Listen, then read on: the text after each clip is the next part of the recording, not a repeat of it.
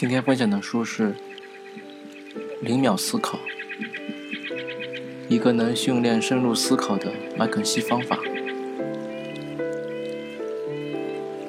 刚开始看《零秒思考》这本书的时候，包括之前已经看完的《零秒工作》这本书上提到的 A4 纸记笔记法，我都觉得这个方法和心灵写作法相比不行。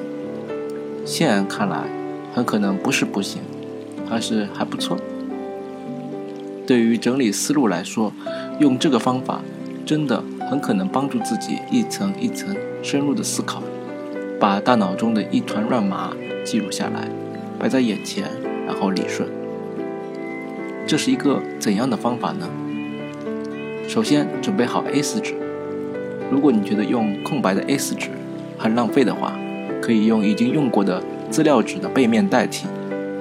把纸张横放，左上角写上标题或者问题，右上角写上日期，然后在下面快速的写四到六行，每行二十个字。这里我想过这么几个问题：为什么要那么浪费纸张呢？为什么要规定一分钟写完呢？这样设置的原因是什么呢？因为根据我实践纳达利心灵写作法的经验，还有按时间里对专注状态的讨论。都在说明，刚开始的两到三分钟，其实我们还没有完全进入一种沉静忘我的状态。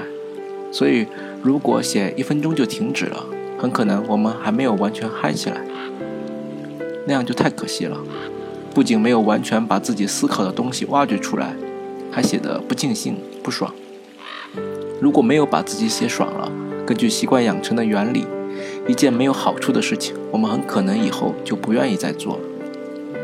我就在想，作者这么设计是不是为了逼迫实践者能够更加直率地记录下脑中最先想到的内容？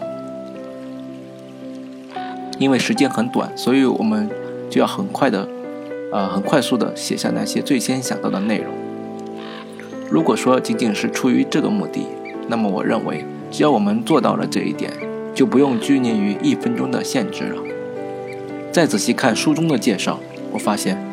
实际上，作者是说，如果写起来停不下来，也是可以不管十页纸的限制，一直写下去的。十页纸的标准只是一种参考，你完全可以写很多。作者只是怕你贪多不能持久罢了。想明白这一点，我发现，嗯，零秒思考里介绍的 A4 纸记笔记法和《心灵写作》一书中介绍的心灵写作法就有很多相通之处了。关于心灵写作。可以看我的书评，念一句心灵写作，瞬间打通你的任督二脉。不过细细细细看起来，我觉得零秒思考法比心灵写作法更讲逻辑一些。这似乎和想什么想到什么就写什么的原则有一点冲突，因为人的思维是非线性的，是跳跃的。还有 A4 纸记笔记法的层次感、逻辑感在记录准确性上，我觉得没有。心灵写作法好。我在零秒工作的书评文章，就算身兼数职也能轻松搞定的最强工作书中，也谈论到零秒思考的 A4 纸记笔记法。当时说这个方法给了我两点重要的启发，一个是整体思考，一个是零基础思考。现在阅读了同一位作者的这本零秒思考，我发现。他给我还有一个更重要的启发是，应该对一个问题一层一层的像剥洋葱一样的拓展下去、深入下去的思考。运用这个方法来深入思考，相当于对思考的每一个步骤都进行了存档。这样，我们的大脑就没有记忆的负担，就能将全部的 CPU 都用来思考，就能帮助我们深入的思考。这种感觉挺爽的。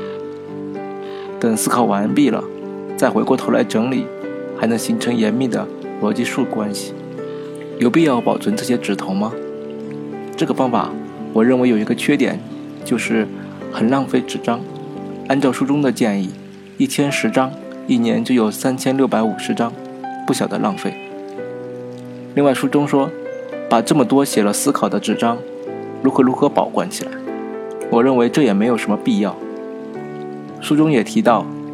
这些指头我们并不需要回头看，当我们遇到相似的问题的时候，也建议我们不要把原来写的找出来，而是再思考一遍，再写一张。那么保管起来的意义何在呢？纯粹是出于增强自己的信自信心吗？那么我觉得没有什么必要，还不如用碎纸机碎掉，省得占地方。三千六百五十张还是挺占地方的，当然不是马上就碎，在形成一个输出以后再碎不迟。比如说做出像书中说的企划书，或者服务完其他的工作项目以后，再把这些东西碎掉，把这些记录思考的纸头变成一个工作项目作品以后。这些指头就没有用了，我们不必去留恋这些指头，我们更看重的是这个思考的过程以及对思考的锻炼。这种长期的锻炼，如果帮助我们训练出思路清晰的口头表达能力，将是另外一个成长的惊喜。应该思考什么样的问题？书中还有一个篇幅介绍了对保留下来的 A4 纸如何做分类。前面我分析过。并且认为保留这些 A4 纸是没有意义的，但是书中提到的一些分类也启发了我平时可以思考的方向和内容。比如有分类叫未来的目标、工作上的事情、以前的成就等等，都是我们可以平时没事的时候思考一下的东西。其中作者特别提到一个分类叫听到的事情，对我有所触动。我们在与他人交流的时候，经常能学到很多东西，当时觉得好有用啊！这是一个非常好的学习智慧的途径。古语就有云：“与君一席话，胜读十年书”嘛。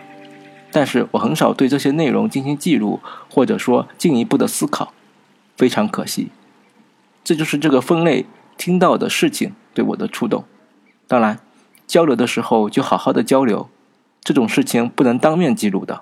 拿出纸笔或者手机记录会很奇怪的，所以我们可以在结束谈话后迅速回忆记录下来。零秒思考法注重快，注重逻辑，擅长记录思考的闪光，不擅长长篇的记录。心灵写作法注重忠实记录思维，不关注逻辑性，擅长长篇书写，不注重逻辑性和速度。对于回忆和复述。我还我比较了一下零秒思考法和心灵写作法，会选择运用心灵写作法来记录。如果让我来对零秒思考法和心灵写作法做一个分工的话，我会用零秒思考法思考法来思考工作设想，做头脑风暴，快速整理思路，拓展思路，想事情；而用心灵写作法来细致的回忆、复述、记录，写出较为完整的文章初稿。比如说，这篇文章就是运用的心灵写作法写作的。